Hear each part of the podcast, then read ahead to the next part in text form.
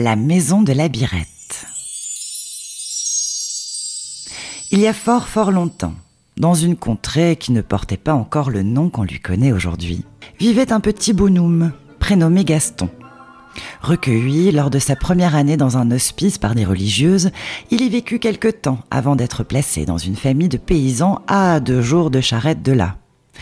Le couple qui l'accueillit n'avait jamais pu avoir d'enfant et en avait gardé une tristesse infinie qu'il voyait, parfois, poindre au fond de leurs yeux lorsqu'ils veillaient près de l'âtre. Les Marcloches étaient des gens sensibles, qui parlaient peu, travaillaient dur et auxquels on ne reprochait rien. Si ce n'était les facéties de leur champi. En effet, Gaston était un garçonnet plein de vie et d'entrain qui ne résistait jamais à l'attrait d'une turlupinade bien sentie. De par le fait, il était plutôt apprécié par les enfants de son âge que leurs parents menaçaient pourtant des foudres divines s'ils s'acoquinaient avec ce berlot qui voyait pas les quatre fers d'un chien pour aller chaparder des framboises dans le jardin du bourgeois, ou jouer des tours au camelot qui venait, une fois par mois, sur la place du village pour vendre ses belles images à un sous la feuille et ses potions capables de protéger aussi bien de la fièvre que de l'invasion des dorifores.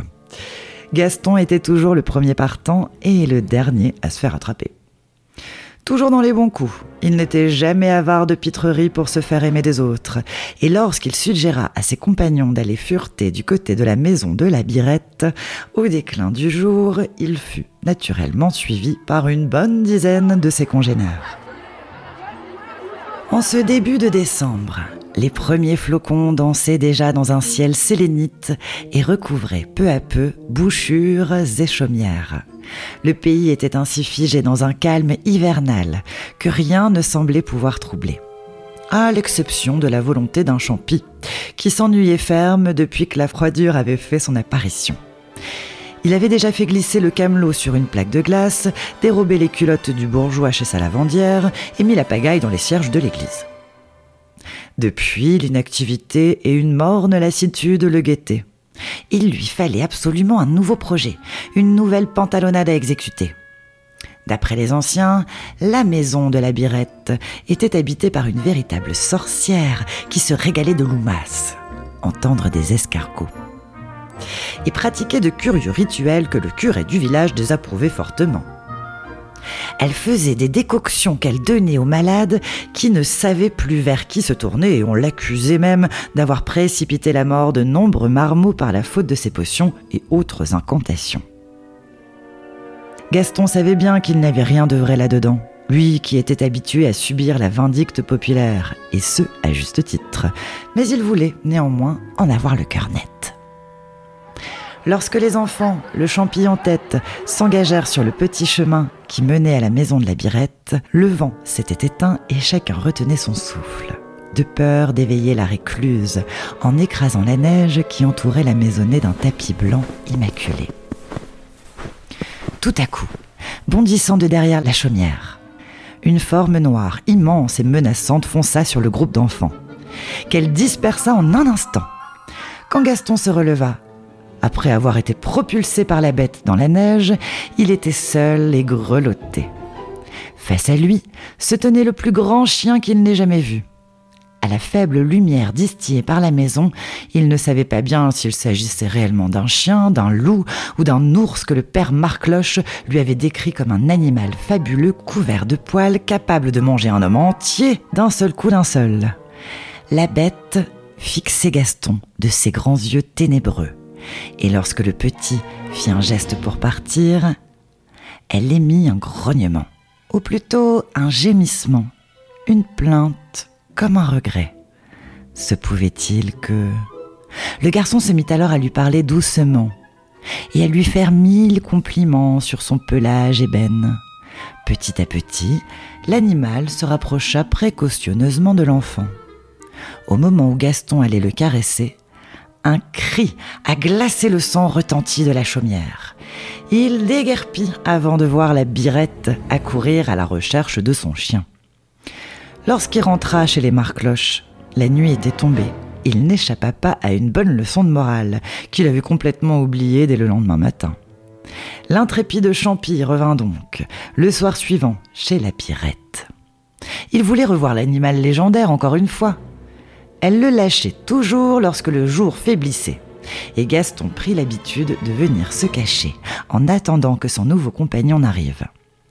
La gentillesse de l'animal, son affection émerveillait les enfants qui n'avaient jamais reçu de câlin. La birette se rendit rapidement compte de ce petit manège, et un soir, elle ouvrit la porte à la volée alors que l'enfant et son ours jouaient dans la neige. Le petit homme et l'animal se figèrent immédiatement. Alors qu'ils attendaient insultes et jurons, ils furent accueillis par des rires. La birette riait, riait tant qu'elle en pleurait de joie de voir ainsi son chien jouer et un enfant, enfin, s'approcher assez près d'elle pour qu'elle puisse le voir. Un peu tremblant, mais assez gaillard pour deux, Gaston s'approcha donc de la fameuse birette qui ressemblait davantage à une vieille femme aux yeux clairs et aux chignons épais de cheveux gris qu'à un monstre issu du folklore local. Gaston, se présenta-t-il en faisant une petite courbette. Eliette, fit-elle à son tour. Et ce que personne n'aurait cru arriva. Ces deux-là devinrent amis. La douceur d'Eliette et les succulents petits gâteaux qu'elle confectionnait spécialement pour lui procuraient à Gaston un bonheur ineffable que nul ne pouvait entamer.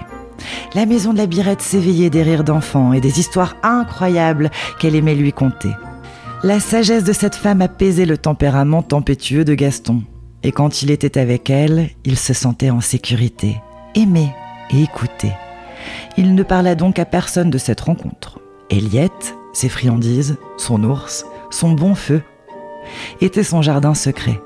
Et il protégeait précieusement ces moments comme s'il s'était agi d'un véritable trésor en pièces d'or. Deux semaines environ avant Noé, entendre Noël. Une tempête, dont la fureur et la brièveté surprirent la population, se déclencha peu avant minuit. Chacun se terra chez soi. Et lorsqu'au petit matin, on sortit pour constater les dégâts, ils étaient fort nombreux et n'avaient épargné personne. Mais les maisons du village, serrées les unes contre les autres, eurent bien moins de mal que celles de la birette, que la tempête avait littéralement soufflé comme un fétu de paille. Cachée derrière le grand chêne qui était jadis à proximité de son foyer, Eliette sanglotait, son chien dans les bras. Il ne subsistait rien de sa maisonnée. Tout avait brûlé ou avait été emporté par la vilaine bise. Le conseil du village prit des mesures pour que chacun s'entraide et reconstruise ce que la tempête avait emporté. Quant à la birette, il fut décidé de l'envoyer à l'hospice, à la ville, car on ne pouvait prendre soin d'elle ici. Chacun était bien trop occupé par ses affaires pour s'intéresser au malheur d'une vieille femme. Gaston eut beau s'agiter en tous sens et se mettre en colère, rien n'y fit. Un champi n'avait pas plus de poids qu'un garlet. Eliette, qui avait perdu toute la joie de vivre qu'elle avait retrouvée au contact de Gaston, se laissa faire. On lui enleva son chien, que le petit réussit à garder chez les Marcloches, dans une partie de l'étable, et on l'expédia chez les sœurs. Quand Gaston put aller rendre visite à son ami à l'hospice, il en revint si écœuré et si abattu qu'il prit une décision, peut-être la plus importante de toute sa vie. À partir de ce jour, il s'y consacra jour et nuit. Dès le point du jour, il faisait ses corvées avec une rapidité déconcertante et continuait à s'affairer dans l'étable même lorsque la chandelle rendait l'âme, sous le regard bienveillant du chien de la birette il levrait seul. La forêt lui apportait ce dont il avait besoin, et pour le reste, il le trouvait en rendant de menus services à tout un chacun. Son ardeur n'avait pas de limite, et sa décision le poussait à donner le meilleur de lui-même. Car il savait que ce n'était pas pour lui qu'il agissait. Pas pour faire rire ses compagnons, ou se faire apprécier d'eux. Pas pour attirer l'attention et susciter l'affection dans les yeux des marcloches, non. Comme un preux chevalier dont Eliette lui avait souvent conté les aventures, il voulait se montrer digne de son ami et noble de cœur. La veille de Nao, il accompagna le père Marcloche à la foire pour vendre ses volailles et en profita pour ramener, cachée sous de vieux linges, la pauvre Eliette, dont la silhouette n'avait jamais été aussi frêle. Il lui avait installé un lit de paille dans l'étable, là où dormait son chien, et lui avait préparé un véritable festin fait de baies, de fromage, de noisettes et d'une orange. Oh, quelle magnifique couleur Quel jus si fruité, si rassénérant, comme si la vie revenait dans ses veines. Eliette fut comblé, et contre lui, le chien à leurs pieds, ils s'endormirent d'un sommeil sans nuages. Heureux d'être ensemble, réchauffés par l'amour qu'ils se portaient l'un à l'autre. Dans la nuit, la birette s'éveilla et trouva, à même le sol, un petit paquet enrobé de tissu. Elle défit le nœud défraîchi qui retenait l'ensemble, et sous ses yeux émerveillés, apparut sa belle maisonnée, fabriquée en bois par les petites mains de Gaston. Tous les détails étaient là. Les fenêtres, la cheminée en pierre, la chaume sur le toit, la porte en bois. Une larme glissa sur sa joue. Son cadeau à la main, le chien sur ses talons. Elle s'en alla vers la maison, à la recherche du petit qui s'était éveillé plus tôt pour aller chipper du pain chez les marcloches. Mais alors, le vent se leva et souffla tant et si bien qu'en quelques instants, ils eurent disparu de la cour de la ferme. On entendit au loin un grelot, puis rien. Peu après, lorsque Gaston entra dans l'étable, son maigre butin en main, il découvrit qu'il n'y avait plus trace d'Eliette, du chien ou de la petite maison qu'il avait construite pour elle. Éperdu de douleur, il fouilla la bâtisse et les environs sans rien trouver. Les voisins n'avaient rien vu comme d'habitude lorsqu'il se passait quelque chose, et les marcloches étaient aussi taiseux que les autres. Les larmes coulaient abondamment sur son visage, lorsqu'il se rendit près du vieux chêne où il pensait encore pouvoir retrouver ses amis. Celui-ci avait également disparu. À la place, il y avait la maison de la birette, tout intacte et plus belle qu'elle ne l'avait jamais été comme si le modèle réduit qu'en avait fait Gaston avait tout à coup pris vie. Il grimpait le chemin lorsque la porte s'ouvrit et qu'Eliette et son chien en sortirent. Les joues de la vieille femme étaient roses et le pelage du chien fabuleux luisait. Gaston resta pour toujours vivre avec la birette.